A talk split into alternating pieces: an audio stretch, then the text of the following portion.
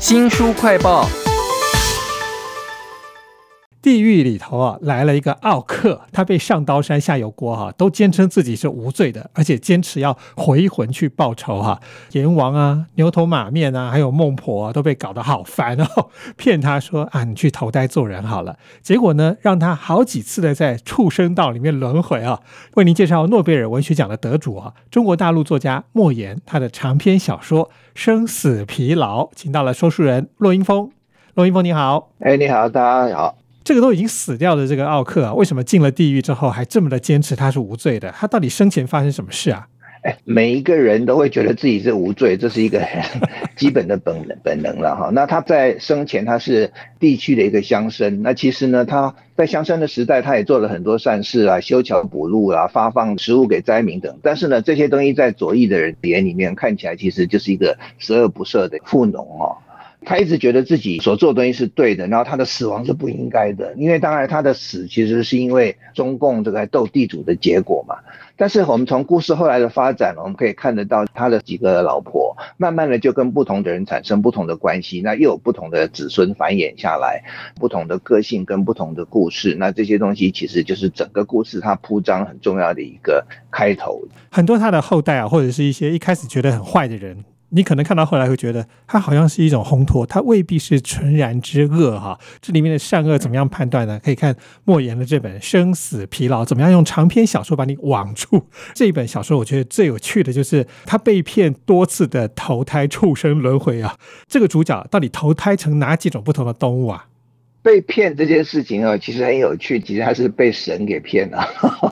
那其实我觉得这个故事很特别的部分，就是说在里面所出现的人物，历经啊人、神、鬼跟动物三界，他从人开始经历了驴到牛到猪到狗到猴的很多转世的经历哈。那他的时间的背景大概是从中共取得政权开始，然后历经土改的人民公社，一直讲到最近的改革开放以后，这时间这几个动物的经历就穿插在这个里面啊，相关的。这些人物主角从上到下大概有三个世代。从我们台湾的角度看，就是说很多倒行逆施的这些政策跟做法啊，甚至大饥荒死了那么好几千万的人。但是呢，在故事的主角动物里面，其实是一个他们必须要去想办法活下来、往下走的一个历程。有一个例子我觉得很生动啊，他投身成为驴的时候是一只小驴嘛，第一眼看到是他以前的那个妾哈，竟然跟他的长工已经结婚了又生小孩，气得半死。问题他只是一个小驴啊，只能够驴叫而已啊。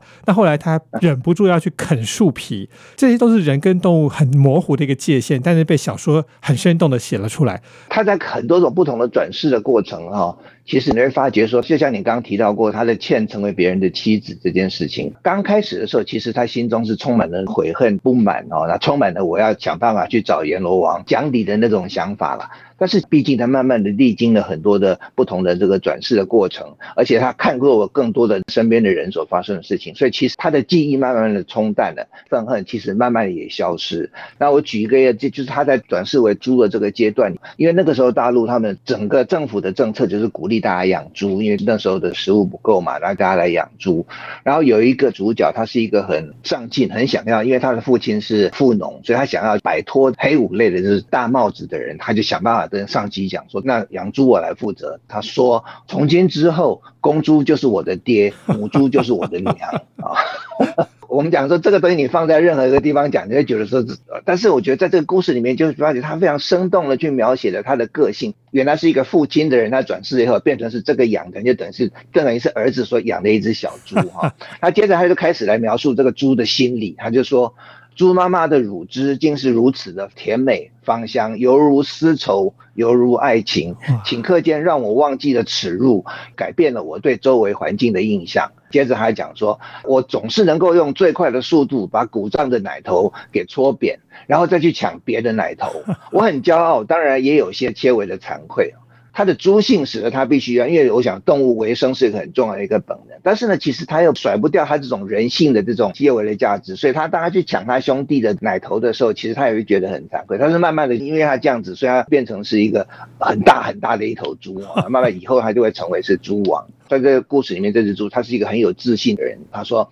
要做霸王，先做良民。我是一头博古通今的猪，汉朝的王莽就是我的榜样。奇怪，因为我们讲说猪的角度来讲，它不会。事实上，他有讲说，主角他因为他以前负责管一台收音机，所以他常会去听很多上级给他们的参考资料。他看书有一个习惯，会喜欢用念的，所以这只猪跟在旁边的时候，其实就学了很多的东西。哇！我很喜欢他这本书，就是他这种跳跃的这种做法。我们会觉得说，让猪他知道这件事情，变得是一个很自然的一件事情，在这个故事里面。所以我觉得这个作者这样子的安排真的是很厉害。有神鬼，有魔幻哦，这种安排在小说里其实很常见，但是要写得好并不容易哦。这是中国大陆的作家莫言，他的长篇小说《生死疲劳》啊。那刚刚讲到那个喜欢听收音机的人呢，其实应该就是莫言吧？因为我在书里面看到，对对对，多次的出现。奇怪，作者本身又进去了，这个好后设哦。对啊，当然后来他这本书出来，很多人针对这个东西有很多的解释了哈。但是他在故事里面，他把莫言安排成里面的一个角色，他竟然就用他自己的名字。其实他大可用不同的名字，对不对？但是他把他自己的名字放成是里面的一个角色哈。有时候有一种那种丑角喜剧的成分啊。事实上，他就会讲说，哎，现在所发生这件事情，跟着这个莫言以后他会出版一个著作，讲什么东西？那他就又引了一段这个莫言里面的小说里面的东西。要注意，他讲的说莫言以后会出版，所以呢，有对很多人讲说，其实这是作者他预留伏笔哦，可能在以后他会慢慢的把这些他所提到的作品哦，当成是一个大纲，慢慢把这些故事给补出来，这样子也就会实际去出版这些故事也不一定。我觉得他这是他所用的一个比较特别的一个说故事的方式跟角度。你想想看。作者这个人的名字都跳到故事里面去讲，所以其实他就增加了这种奇幻或者是魔幻的这种感觉。其实我们讲说，在西方的文学里面，常会讲有一有一种写法叫所谓的天外救星啊，就是这个故事讲到一半讲不下去的时候，就跑进一个人。其实我们中国的传统的武侠小说里面，常常会发现最厉害的人，但是过了不久，可能在山里面，或者说把他又跑出一个比他更厉害的人，其实意思是一样的啊。到最后几章，你说莫言他就成了一个第一人称的一个叙述的主角，那我觉得他就。很有那种我们讲说说书人到后来，他把这些线头慢慢的收拢，把故事整合起来，然后让故事慢慢进入这个结尾的一种做法哈。台上台下虚实不分，产生了另外一种不同的效果，其实是很有趣的。书名叫做《生死疲劳》哈，是莫言这位中国大陆的作家呢，他的一本长篇小说，非常长啊。但是里面有一句话，我一直很好奇，《生死疲劳》到底在讲什么？哎，是来自佛经哈，《生死疲劳由贪欲起啊，少欲无为，身心自在》。那这个小说其实还有很多，光是形式上面的，或者是它主题上面跟描写上面的一些趣味。呃，我们先说哈，刚刚主持人有提到过，说这篇是一个很长的小说，它真的很长哈。其实我应该要感谢主持人呢，要是没有他的逼迫，我大概不太可能把它看完啊。很少看长篇小说，那我不知道现在一般人怎么样，尤其是看看现在这个 TikTok 它这么的流行啊，这种短视频的流行啊，现在人都不太愿意花太多时间在做思考、去读书上面了。这本书哈，他作者他自己有讲啊，他这本书是二零零六年出版的，是一个四十三万字的一个长篇小说，但是他自己在四十三天里面就写完。哇！我自己看了一下，我当我答应这个主持人要看书了以后，我自己所花的时间看书的时间，当然不是每天就是一定花很多时间，但是有时间看呢，我自己看书都花了五十五天才把它给看完。那他提到说他在写这本小说的时候呢，他是放弃了电脑，他决定说他用他自己的笔在稿纸上用写写完的，然后总共呢写掉了他五十支笔。那诺贝尔小说的给奖的理由里面有提到说他的魔幻写实的风格哈，我们知道魔幻写实大家都会想到这个马奎斯的《百年孤寂》，我自己是没有看过，因为它很长，里面故事人也很多哈。不知道他讲的所谓的西方魔幻写实指的是什么，但是我觉得他的写法其实是很跳跃，在人称各方面的跳跃其实是很有趣的啊。但是我觉得他又不会跳到你完全看不懂啊。他的叙事的方式有的时候是动物说，但是他可能过了两段以后马上又换为是另外一个人说，所以你其实要花一点时间，很努力的去抓住这个线头啊。其实我自己不太觉得这跟佛经是不是一定有一个必然的关系哈。而且因为他描写的是一个乡土。土的故事，所以我们觉得说这样可能会比较有贴近那种大地的感觉哈。因为我去挑战了这本长篇小说，所以我就想说我要去看另外一本我很喜欢的一个翻译家叫思果，他所翻的叫做大卫考伯菲尔，就是我们过去讲的《快乐与生路》哇。他在里面他就有提到说，《快乐与生路》原来的作者他也有一些回目写的太简略了，所以他自己也就因此就设计了一个类似的一个章回的提要哈。在那本书我看了大概两三章，我发觉说其实他在讲的叙述故事的手法，其实我觉得跟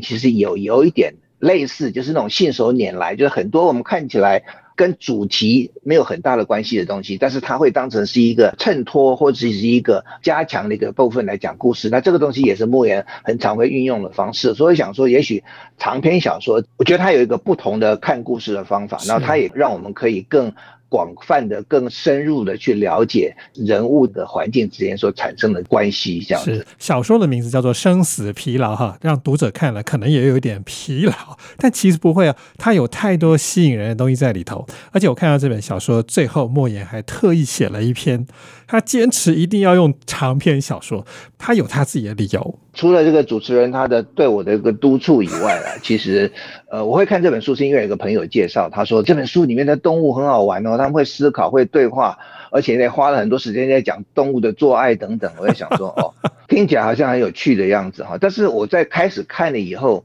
我在想说，哎，他作为一个二零一二年诺贝尔文学奖的得主哈，他到底是有什么样的能耐哈？那我觉得比起刚提到马奎斯的小说，这些有名的作者，我们必须要透过译文啊。那我想翻译的文章其实就隔了一层，我们是很难去。真正的去体会他这个文学的它的奥妙，但是对莫言而言呢，我们能够用我们的母语，我们实际用我们的感觉去体会一个中文作者他所写的东西，我觉得这样子我们放弃去看实在是有些可惜啊，所以我就决定要把它给看下去。我的这个版本里面的前面他自己写了一篇代序，他的名字叫做《捍卫长篇小说的尊严》啊。他就讲说，他为什么要用长篇小说来写的？因为其实他写了很多的长篇小说，这只是他里面的一部而已哈。但是我在看他这个写的这个这篇文章的时候，我就觉得他的文字，我就可以感觉到他的文字的力量，他他行文的气魄哈。所以我才决定说，哎，我应该要把这本书给看完哈。嗯，这个文章里面还提到一个，我觉得这个很重要。他讲说。长度、密度和难度是长篇小说的标志，也是这个伟大文体的尊严。好的长篇应该是众声喧哗、多义多解，很多情况下应该与作者的主观意图背道而驰，在善与恶之间、美与丑之间、爱与恨之间，应该有一个模糊的地带。也许这就是小说家施展才华的广阔天地。他有很多的才能，他的文字，但是他觉得在这样子的的广阔的天地里面，我们才能够充分去了解到，哦，他想要去营造这个东西，哈，哦，他说长篇小说，它应该是鲸鱼在深海里孤独的遨游者，响亮而沉重的呼吸者，波浪翻滚的交配者，血水浩荡的生产者，与成群结队的鲨鱼保持足够的距离。就是他这句话让我觉得说，我一定要把这本书看完。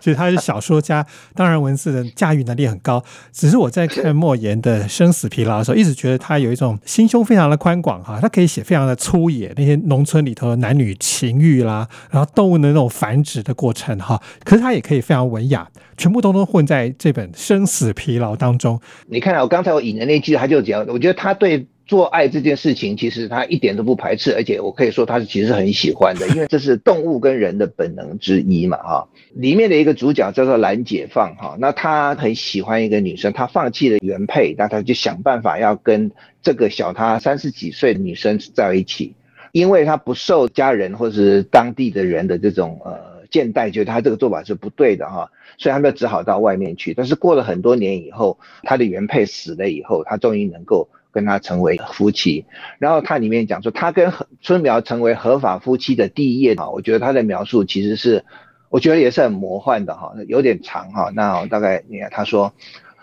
我们搂抱在一起，像两条交尾的鱼在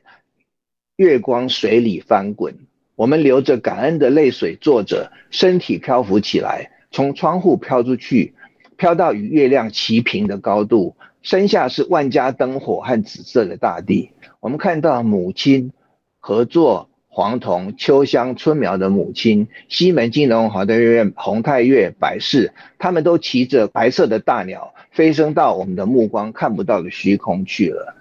哦，当然他有很多更赤裸裸的描述，但是我觉得他是把它跟人以及跟生命之间，他做了一个很好的一个连接，然后透过很漂亮的文字，我自己看到这边的时候，其实是很感动，因为我们觉得我们这样单独这样子。提出来可能会觉得说没有怎么，但是如果你去看他故事的行程讲到这一段的时候，我觉得他让我起鸡皮疙瘩。我觉得你可以感受到宽容那种对生命，他活在生命里面他的那个宽容。所以我常觉得说他故事虽然叫做生死疲劳，但是他经过他故事的讲法，到最后呢，他透过我们进到这个人跟动物的心里面、性格里面去体会这些他们的经验跟他们的观察以后，生死疲劳这四个字，我觉得他就不再那么的沉重。它成为是我们在生命旅途间，我们所路边看到的一些很自然的一个景色，我们就忽然说，我们的心境其实会得到完全不同的感受，这才是真正的生命，而不再会被生死疲劳这个四个字所限制住。而且，因为它描写的是一个乡土的故事，所以我们觉得说这样可能会比较贴近那种大地的感觉哈。非常谢谢骆英峰这位说书人来为我们看完了这么长的小说《莫言的生死疲劳》，谢谢骆英峰，谢谢。记得帮我们新书快报按个赞、分享以及留言哦！我是周翔，下次再会。